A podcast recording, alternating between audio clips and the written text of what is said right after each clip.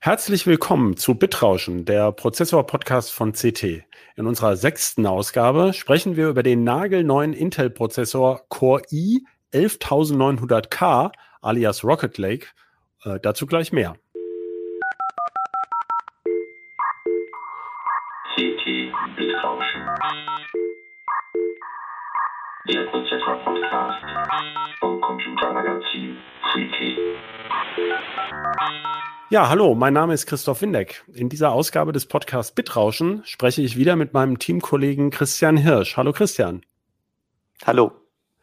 Bevor wir loslegen mit äh, unseren Erkenntnissen zum Intel-Prozessor Rocket Lake, hier erstmal noch ein Hinweis unseres Sponsors. Die heutige Folge wird euch präsentiert von Adesso. Du könntest jetzt einfach weghören oder uns beweisen, dass du einer der besten EntwicklerInnen deiner Art bist. Dann lass uns gemeinsam zocken und rette Adrian B. Im Stile eines 80er Jahre Retro-Adventures begibst du dich auf die Suche nach unserem verschwundenen Adesso-Entwickler Adrian B. Dabei musst du spannende Nachforschungen anstellen, knifflige Coderätsel lösen oder auch mysteriöse Bugs beseitigen. www.adrian-b.com Kurz registrieren und stelle dann deinen Coder-Skill unter Beweis. Die drei Besten erhalten außerdem einen neuen Super Nintendo Classic Mini. Heute reden wir mal nicht über die Themen des Bitrauschens aus dem letzten Heft. Das ist die CT8 äh, 21, die ist jetzt am Kiosk, sondern, das ist eine, das hat sich gerade so ergeben, eine besondere Gelegenheit, sondern schon über ein Thema aus der nächsten Ausgabe, 921, obwohl wir das Gespräch jetzt schon am 26. März aufzeichnen, ist also etwas verwirrend, aber wir haben was brandheißes, nämlich von Intel einen neuen Prozessor, ähm, und der ist auch mal endlich ein bisschen anders als seine Vorgänger, die immer nur so ein Aufguss waren von dem, was es davor gab. Und ähm, äh, ja, Christian hat ihn getestet äh, für eben für die Ausgabe 921 und äh, mit diesem Core i 11000, äh, also Core i der elften Generation, will Intel jetzt eigentlich den Rückstand auf die starken AMD Ryzen 5000 aufholen. Aber ich mache gleich mal den Spielverderber, denn einige US-Webseiten, die haben ziemlich harsche Überschriften gewählt in der Vorstellung von dem Prozessor und haben gesagt, der Prozessor, den man gar nicht erst hätte entwickeln sollen oder Sandverschwendung äh, in Anspielung auf ähm, Silizium, also auf Sand als Basismaterial für ähm, Silizium-Wafer. Christian, wie siehst du das denn? Also ich muss da ein bisschen widersprechen. Ähm, mit dieser harten Aussage äh, ist nicht notwendig oder hätte man sich sparen können. Ähm, es ist klar, also man muss festhalten an diese High-End-Varianten der Ryzen 5000, also mit, mit 12 oder 16 Kernen, da hat Intel überhaupt keine Chance, weil sie ja maximal 8 Kerne anbieten. Aber im, sage ich mal, mittleren Preissegment sind sie, sind sie gar nicht so schlecht, die Prozessoren. Mhm. Das ist interessant, weil ähm, dieser Prozessor, der ist ja so eine Art ähm, Wolpertinger, kann man sagen. Also der ist aus äh, Technik zusammengesetzt, die ursprünglich gar nicht dafür gedacht war. Denn eigentlich hat ja Intel schon 10 Nanometer Prozessoren, aber bisher nur für Notebooks. Und ähm, bald wollen sie ja auch, am 6. April, das haben sie schon gesagt, wollen sie ja auch einen Serverprozessor vorstellen mit 10 Nanometer Technik. Ähm, aber eben bei den Desktop-PCs, da gibt's noch nichts mit 10 Nanometer Technik. Und ähm, jetzt ist dieser Rocket Lake, also diese elfte Core-i-Generation, die ist noch mit 14 Nanometer Technik gefertigt, also gröbere Strukturen, passen nicht so viele Transistoren auf einen Wafer, äh, auf ein Die, also auf ein Wafer-Plättchen aber sie haben einen Kern zurückportiert, den sie eigentlich schon mal für einen 10-Nanometer-Chip entwickelt haben. Und ähm, deswegen hat er auch nur diese acht Kerne, vermuten wir. Sonst würde der viel zu groß und zu teuer in der Fertigung. Ähm, bringt denn dieser Kern jetzt auch tatsächlich mehr als seine Vorgänger? Ja, deutlich. Also man, man, bei den Vorgängern, du hast ja schon angesprochen, ne, die basierten ja auf dem Skylake-Design, was von 2015, 2016 äh, eingeführt wurde. Und da gab es halt immer so ein paar, sage ich mal, drei, vier, fünf Prozent Verbesserungen und ein bisschen Taktzuwachs in den letzten Jahren. Und hier hat jetzt mal Intel äh, diese Ice Lake oder äh, ähm, also von, von den Ice Lake Prozessoren äh, die, äh, die Rechenwerke übernommen, die sie jetzt Cypress Cove für eine 14 Nanometer Generation nennen. Und die bringen wirklich äh, bis zu 20 Prozent. Ne? Also bei Und das meinst du jetzt also plus noch den Taktzuwachs oder 20 Prozent bei gleichem Takt oder 20 Prozent plus Takt? Bei gleichem Takt. Der, die Taktraten sind ja relativ unverändert. Die sind, der Nominaltakt geht sogar ein kleines bisschen zurück. Ne? Das liegt wahrscheinlich an, an dem äh, Energiebedarf, der ja auch steigt, weil die Recheneinheiten einfach breiter sind und größer. Ähm, aber im Prinzip sind, sind die Turbo-Taktraten relativ identisch zu den. Okay, also es hat keinen anders als bisher, wo sie immer noch ein bisschen mehr Takt rausgequetscht haben. Ähm, zum Teil ja auf Kosten der, der Leistungsaufnahme. Also die ging ja immer höher und immer höher ähm, haben sie jetzt also nicht mehr so relevant an der Taktschraube gedreht. Obwohl ich noch mich erinnere, dass ihr ganz schön überrascht wart, dass es während des Tests äh, dann plötzlich noch ein, äh, ein neuer Turbomodus nachgeschoben wurde. Ähm, wie heißt der noch? Ich habe es jetzt gerade vergessen, weil es gibt, glaube ich, der vierte verschiedene Turbomodus. Ne? Ja, ähm, äh, müsste ich jetzt auch kurz nachgucken, habe ich jetzt nicht im Kopf. Äh, ähm im Prinzip ist, ist das eigentlich auch nur eine Erweiterung des Turbo Boost 2.0, also des ganz klassischen alten Turbos. Äh, in der Form, dass sie sagen, äh, also der, der Turbo-Takt, der eigentlich für Last auf ein oder zwei Kernen gilt, den haben sie jetzt auch auf quasi Last auf allen acht Kernen quasi zugelassen. Ah ja, okay. Ist, den kann man ja in der, pa aber es ist halt, ist halt ein zweischneidiges Schwert, weil richtig ausreizen kann man das mit den normalen Turbo-Limits ja nicht. Hm? Also da stößt der Prozessor viel schneller an, an seinen, sage ich mal, die thermischen oder elektrischen Begrenzungen wenn man genau, das meinst du mit, mit, mit Turbolimits sozusagen. Also der genau. kann zwar hochtakten, aber er darf natürlich nicht verglühen. Also und das Board muss ja den Strom auch liefern können und Richtig, das Netzteil. Also genau, also Intel gibt ja für die Prozessoren typischerweise die sogenannten Power Limits vor, wo sie sagen, äh, also das ist eine Empfehlung äh, für die für die Boardhersteller und die PC-Hersteller. Äh, so könnt ihr den einstellen, damit damit das halt stabil läuft. Es ist natürlich aber viel, also es ist nicht in den Stein gemeißelt. Man kann diese Werte auch verändern und es gibt halt viele Boardhersteller, die die quasi vor allem bei High-End-Boards komplett ignorieren und einfach sagen, äh, der Prozessor kann sich so viel Strom nehmen, wie er will. Ne? Und dann bringt es auch was. Aber wenn man halt die Power Limits korrekt setzt, dann sind es ein paar Prozent. Ja, vielleicht muss man für die Leute, die sich nicht so sehr mit aktuellen Prozessoren auskennen, nochmal sagen, so ein Prozessor tut ja im Normalbetrieb, also wenn ich jetzt äh, zum Beispiel hier eine Videoaufzeichnung mache am PC oder Audio, ähm, tut er ja sehr, sehr wenig und dann taktet er natürlich auch nicht so hoch und dann reizt er auch seine komischen Power Limits, wo immer die liegen, auch bei weitem nicht aus. Da hat er nur ein paar Watt. Aber die, ähm, die gehen ja bis, wenn ich mich recht erinnere, an die 280 Watt hoch, ne, in der Spitze. 250. 250. Und ähm, ja gut, also ein Heizlüfter hat ein Kilowatt, da ist er noch ein Stück weg. Ähm, aber es ist natürlich schon schwierig, aus der kleinen Fläche das wegzukühlen. Und ähm, diese Turbos, äh, die funktionieren nur dann optimal, wenn der Kühler auch stark genug ist. Sonst ähm, ist er eben nur kurz in dem Turbo. Also der kann den dann nicht nicht gar nicht erreichen. Also den Turbo erreicht er schon immer. Die Frage ist bloß, wie lange. Ähm, also für ein paar Sekunden oder auch mal für eine Minute oder eben auch für mehrere Minuten. Das ist dann der Unterschied, den die Kühlung macht. Ja, wobei Intel ja eigentlich immer sagt, also bei den K-Prozessoren, das sind diese übertaktbaren, die auch äh, ein TDP von, also Thermal Design Power von 125 Watt, 125 Watt haben, äh, da sagt der Intel maximal 56 Sekunden. Ne? Also ist es ungefähr eine Minute und, und äh, alles, was drüber rausgeht, ist ja offiziell, soll der Prozessor ja dann gar nicht mehr brauchen als äh, seine TDP. Ja, das wäre dann sozusagen das echte Übertakten. Das hier ist sozusagen die, die Taktautomatik, die noch im Datenblatt abgedeckt ist und das andere wäre dann Overclocking. Ähm, äh, was ja, man kann man natürlich machen, aber dann muss man eben entsprechend kühlen. Und äh, die meisten ähm, PC, äh, sagen wir Software sind ja bursty. Das heißt, äh, man braucht eigentlich nur relativ kurz diese volle Power weil ja die meisten Anwendungen sehr dynamisch sind. Aber natürlich, wenn man solche Sachen hat, solche Benchmarks, die lange laufen, äh, da ist es natürlich von Vorteil, wenn möglichst lange, möglichst hohe Turbostufen laufen. Und ähm, ja, und du, du hast es schon angedeutet. Ich meine, das Ding hat halt nur acht Kerne und AMD hat bis zu 16. Da kann er also nicht mithalten. Äh, kann er denn bei dem Achtkerner noch mithalten?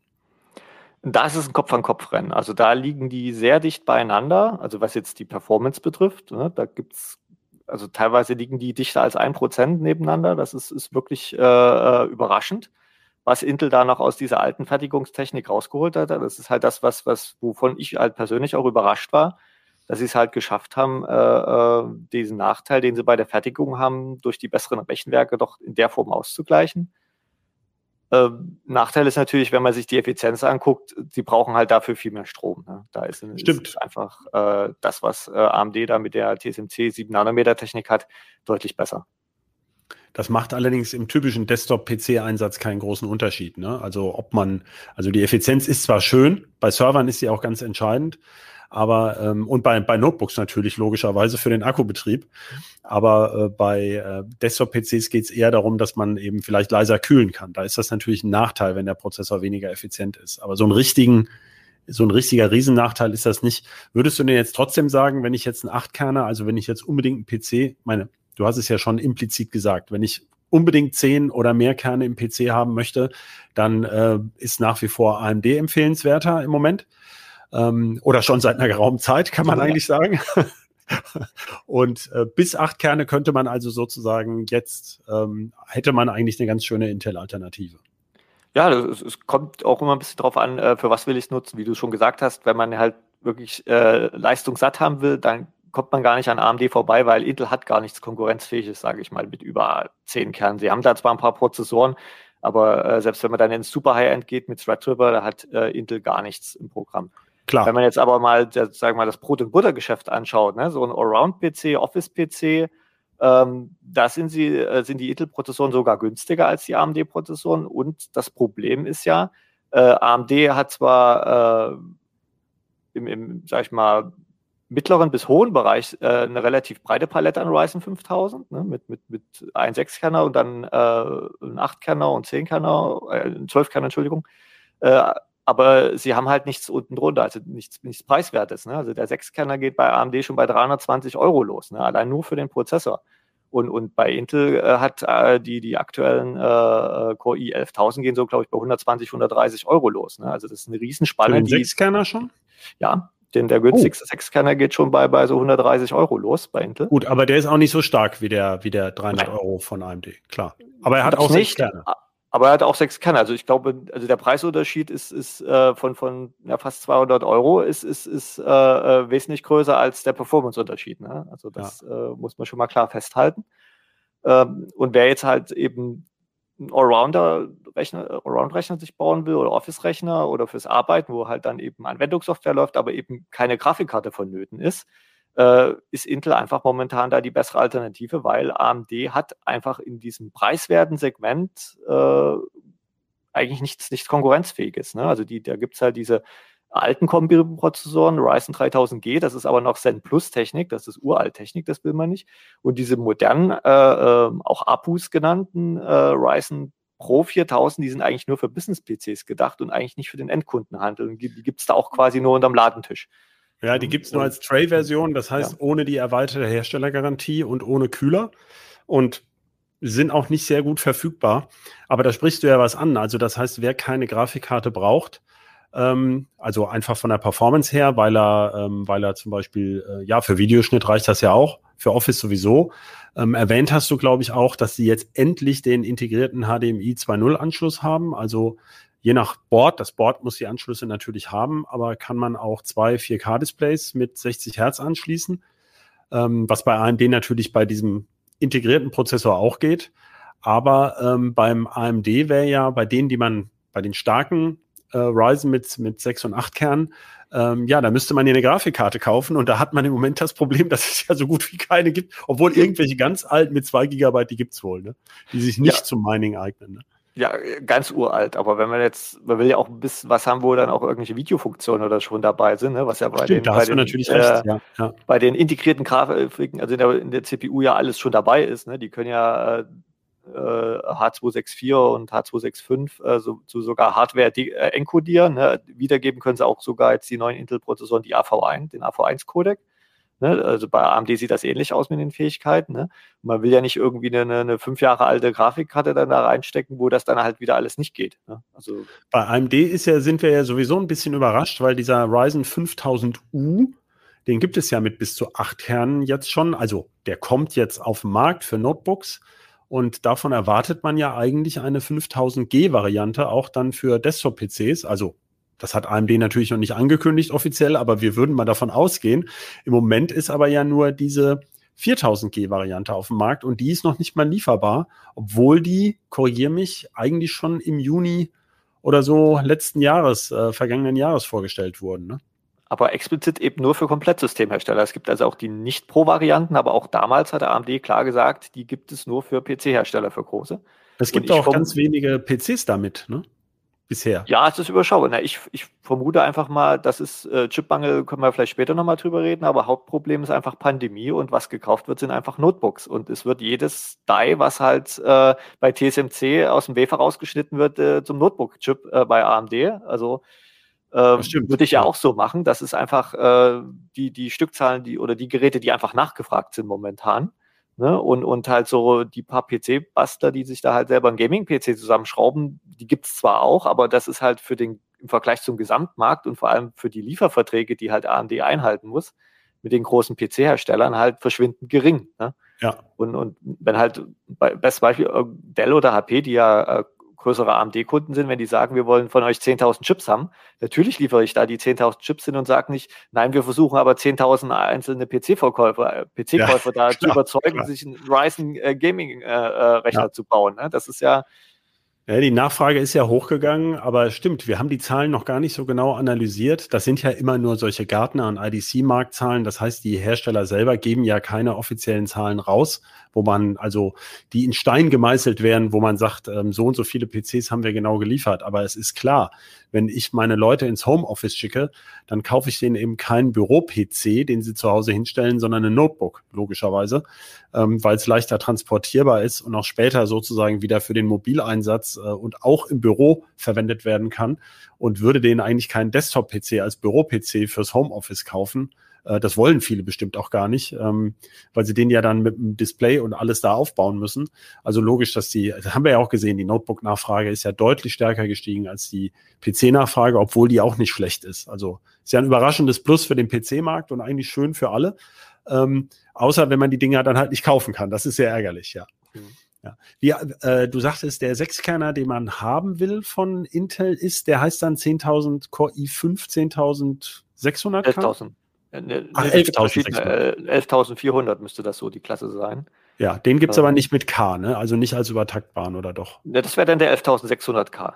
Ah ja, genau, habe ich mich doch. Genau, es ja. gibt, gibt ja mehrere Sechskerner. Das ist ja auch der Unterschied. Bei AMD gibt es halt nur ein Sechskerner momentan bei den Ryzen 5000, während bei Intel, äh, die bieten zwar, ne, hatten wir, hatten wir das schon angesprochen, also die bieten ja kein komplettes Portfolio an, wie sie sonst immer machen, wo sie ja vom Celeron bis hoch zum High-End-CPU quasi bei jeder Generation ein komplettes Portfolio liefern, sondern hier konzentrieren sie sich halt ganz klar nur auf 6 und 8 Kerner. Aber also hier in dieser hat, Generation. Genau, in dieser ja. Generation, aber zumindest hat man auch da mehrere Untertypen. Ne? Also es gibt da auch die wieder die 35 Watt, so für All-in-One-PCs, es gibt die 65 Watt, so die Standardmodelle äh, und natürlich dann wieder diese K-Modelle, die zum Übertakten dann halt mit 125 Watt sind. Und ähm, wir hatten es schon erwähnt, nee, hat man noch nicht erwähnt, der bringt ja jetzt endlich mal auch PCI Express 4.0. Richtig. Das gab es ja bei Intel im Desktop-PC auch noch nicht bisher, sondern ähm, skurrilerweise nur bei den Notebooks, wo man es unbedingt dringend braucht, weil man ja so dicke Grafikkarten anschließt. Nein, Scherz beiseite, natürlich nicht unbedingt. Also AMD hat es schon seit einer Weile PCI Express 4.0 äh, und bei Intel kommt es jetzt endlich auch mit dem Rocket Lake. Aber wenn ich das wollte bei Intel, äh, dann muss ich auch ein Board haben, was das kann. Und ähm, ich muss auch, ähm, ich kann dann nicht eben einen Core i3 nehmen. Ne? Ich muss mindestens einen dieser Rocket Lake-Typen mit sechs Kernen dann auch nehmen. Richtig, also verstanden habe. muss ein, ein Core i 11.000 nehmen. Also die, die ja. Intel hat zwar noch ein paar neuere 10.000er jetzt mit aufgelegt, aber das ist, wie gesagt, alter Technik. Da steckt nichts Neues drin. Ähm, man braucht halt ein Board der Serie 500. Ne? Also muss auch der Chipsatz passen. Ähm, aber der große Vorteil von PCI Express 4.0 ist gar nicht so sehr die Grafikkarte. Also da macht das, äh, ich glaube, das kann man noch gar nicht äh, signifikant rausmessen, den Unterschied zwischen 3.0 und 4.0. Aber für ähm, M2 SSDs ist es ein Riesenvorteil, weil es gibt ja nicht nur PCI Express 4.0, sondern endlich gibt es auch vier Lanes zusätzlich an der CPU. Ne? Also bisher war es so, wenn ich jetzt bei äh, Core i10000 äh, hatte ich ja 16 Lanes 3.0 von, vom Prozessor und wenn ich eine Grafikkarte gesteckt habe und eine M2 SSD anschließen wollte an den Prozessor, dann hat die Grafikkarte nur noch 8 Lanes bekommen. Und jetzt kann ich halt volle 16 Lanes an der Grafikkarte nehmen und habe noch vier Lanes weiter für die M2 SSD und beides noch als PCI Express 4.0. Also dadurch. Also wie bei AMD. Also AMD macht das ja genau. Richtig. AMD genau. hat das schon also, länger so und Intel zieht da jetzt endlich nach. Gut genau. Wobei die PCI Express 4 SSDs, da gibt es ja auch, da sind ja noch große, also da muss man dann ja auch nochmal äh, investieren. Die sind ja immer noch deutlich teurer. Und ähm, das ist ja dann das nächste Problem. Wir haben ja gerade berichtet, auch die RAM-Preise scheinen ein wenig anzuziehen und eben auch die SSD-Preise. Wobei ich habe vorhin noch mal geguckt, es gab gerade so ein Kampfangebot, ein Terabyte, glaube ich, um 80 Euro. Das ist ja jetzt noch nicht so teuer, aber das war natürlich keine PCI Express 4. Ja, und man vermutet ähm, wohl, dass jetzt ähm, die, äh, die Nachfrage so anzieht bei RAM-Bausteinen und Flash-Bausteinen. Und dann gab es ja noch die diversen Chip-Fabrikprobleme, wo dann die Controller-Chips für die SSDs auch gefertigt werden. Also auch da so, so ein bisschen ist im Moment keine so tolle Zeit zum PC selbst schrauben anscheinend. Ja, also da kann ich aus eigener Erfahrung berichten. Äh, wir haben ja immer den Bauvorschlag optimale PCs so, so in der Vorweihnachtszeit gebracht und da kriege ich natürlich jetzt auch immer noch Mails. Äh, und da gibt es auch regelmäßig Leser, die sich halt, naja, nicht beschweren, aber die halt beklagen, ne, wollten jetzt bauen und haben das und das schon, aber das und das gibt es überhaupt nicht und, und äh, das ist halt ganz schwer äh, weil, weil wir können den Leuten nicht helfen einfach. Ne? Also jetzt, ja klar, wir können, wir haben ja keine Chip ist halt ganz extrem. Es gibt einfach keine Grafikkarte und das ist nicht nur so, dass es da irgendwie die, die teuren betrifft, sondern das geht wirklich schon in der 80-Euro-Klasse los, dass es da einfach nichts zu kaufen gibt. Ja. Und äh, ähm, ja, das ist, ist halt ganz schwer. Und, und wenn jetzt halt eben, wie du schon gesagt hast, durch, durch bei Flash und, und, und DRAM auch die Preise steigen werden, das wird jetzt nicht so sein, dass es da so dramatisch ist wie bei Grafik. Nein, nein, das ging, glaube ich, um 20 Prozent ne? oder so. Aber ne? es, es, es können halt wieder Preissteigerungen kommen. Ne? Dann ist die, die, die Knappheit, zumindest bei AMD-Prozessoren, da, die gab es ja am Anfang auch nicht. Die gibt es zwar jetzt, aber sind auch relativ teuer ne? im Vergleich zu den Vorgängern. Ähm, also ich sehe da jetzt nicht irgendwie, dass so die nächsten sechs Monate die ideale Bastelzeit sind, leider. Ne? Das ja. ist. Äh, Hoffen wir mal, dass zum, zum optimalen PC das dann wieder spannend wird. Äh, da ist ja die Option jetzt, ne, dass ähm, das ist ja, also in deinem Artikel wird das ja auch klar, der Rocket Lake, also dieser Core i11000, das ist ein Zwischenschritt. Äh, der ist so ein bisschen aus der Not geboren und Intel zielt aber ganz geschickt auf ein, auf ein Segment, was, was durchaus ähm, stückzahlträchtig ist, also so Sechskerner, ähm, sind ja auch gut geeignet für als Spiele-PC oder Allround-PC. Also da braucht man ja gar nicht unbedingt mehr. Ähm, das heizt das also durchaus nochmal an. Aber wie gesagt, es ist ein Zwischenschritt und wir wissen ja schon, ähm, es soll ja noch eine Prozessorgeneration von Intel kommen. Alder Lake wird die dann heißen, äh, also vorne mit dem A, Alder Lake. Und ähm, ja, da, das wird ja ein Hybridprozessor, also relativ ähm, mit großen, mit starken und schwachen Kernen und so. Man weiß noch gar nicht, was zuerst startet, ob jetzt die Notebook-Varianten oder Desktop-Varianten, aber wie auch immer. Aber man könnte darauf hoffen, dass jedenfalls zum äh, zum in der typischen optimalen PC-Zeit, so November, Dezember, dass dann äh, vielleicht auch eine noch spannendere Prozessorgeneration dann antritt. Und vielleicht gibt's ja noch mal was Neues von AMD bis dahin, oder wie siehst du das? Also ich gehe ziemlich stark davon aus, dass das Alder Lake dieses Jahr kommen wird, weil Intel da jetzt schon, also es ist eigentlich ungewöhnlich, dass sie quasi, wo, wo jetzt gerade eine neue Generation startet, sie trotzdem schon für die, die quasi übernächste dann trommeln.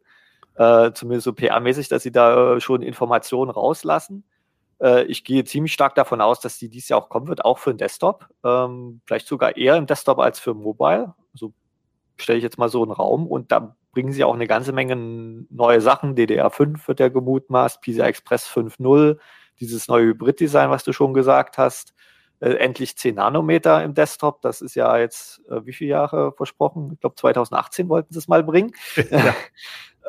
äh, neue Fassung natürlich auch. Ne? Also ja, stimmt, da kommt ja dann vieles neu, ne? Vielleicht sogar genau, DDR5, das wird halt eine ne? komplett neue Plattform auch, also zumindest äh, vom, vom, von, von der Infrastruktur her. Äh, und da bin ich gespannt. Und ich denke, so wie man ja bei AMD so ein bisschen die Roadmap, Roadmaps liest, die werden halt wahrscheinlich äh, jetzt keine komplett neue Generation bringen, sondern vielleicht nochmal so einen Zwischenschritt.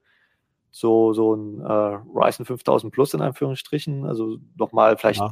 ein paar hundert Megahertz mehr, 200 Megahertz mehr Takt oder so, so ein Zwischenschritt.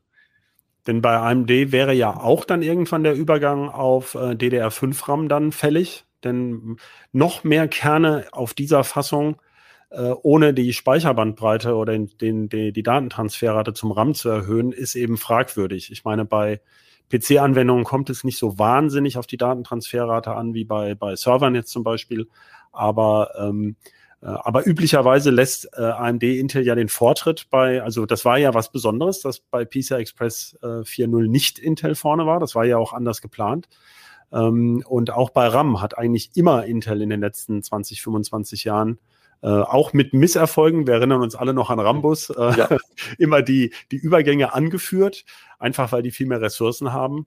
Und ähm, äh, also insofern ist das dann wohl nicht zu erwarten, dass AMD in diesem Jahr noch, ähm, Nein, weil also dafür wäre ja eine neue Fassung nötig und komplett neue. Es, es, es wird eine neue Fassung kommen, also das weiß man ja auch schon, das weiß aber man ja, nächstes Jahr. Ne? Das kommt nächstes Jahr. Also ich glaube nicht, dass das äh, AMD hat da auch, glaube ich, keinen Druck einfach, dass sie da jetzt irgendwas übers Knie das müssen. Die sind ja ähm, die, die, die 5000er sind absolut konkurrenzfähig. Das hat, steht ja auch jetzt nochmal der Rocket League Test drin. Da kann man sich die Werte ja nochmal anschauen.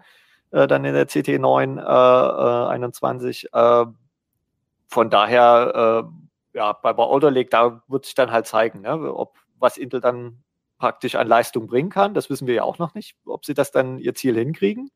Ne, das wird dann spannend, der Herbst. Ne? Da kann man sich schon mal drauf hm. freuen es muss halt nur auch lieferbar sein. Da kann man nur hoffen, dass das Schiff aus dem Suezkanal wieder freigeschleppt wird. Leider weiß man ja nicht, was in den Containern steckt. Bestimmt alles voller Grafikkarten. Und Playstations. Playstations, genau. Ja, wir wissen es einfach nicht. Ne? Also man kann ja die Schiffe tracken im Web, aber die Container, äh, das ist irgendwie nicht öffentlich, was da drin ist. Äh, da wäre ja, wäre ja auch schwierig für die, für die Hersteller, wenn da immer jedes Paket schon im Web trackbar wäre. Ja, gut. Also hast du noch was, was du dazu sagen möchtest zu dem Rocket Lake? Ich glaube, wir haben es ja erschöpfend behandelt. Erschöpfend behandelt, genau. Gut, dann würde ich sagen, äh, sind wir mit unserem Thema für diesmal durch und am Ende unseres Podcasts. Ähm, ich wollte noch äh, an unsere Zuhörer sagen, wir haben schon einiges Feedback bekommen, ähm, einige E-Mails, äh, auch Forenbeiträge. Ähm, vielen Dank. Da sind auch einige schöne Anregungen dabei. Es gibt auch Kritik natürlich. Wenn Sie noch Tipps, Kritik oder, oder Lob haben, dann können Sie einerseits unter ct.de slash bit-rauschen äh, im Forum posten oder Sie senden uns eine E-Mail an bitrauschen.ct.de.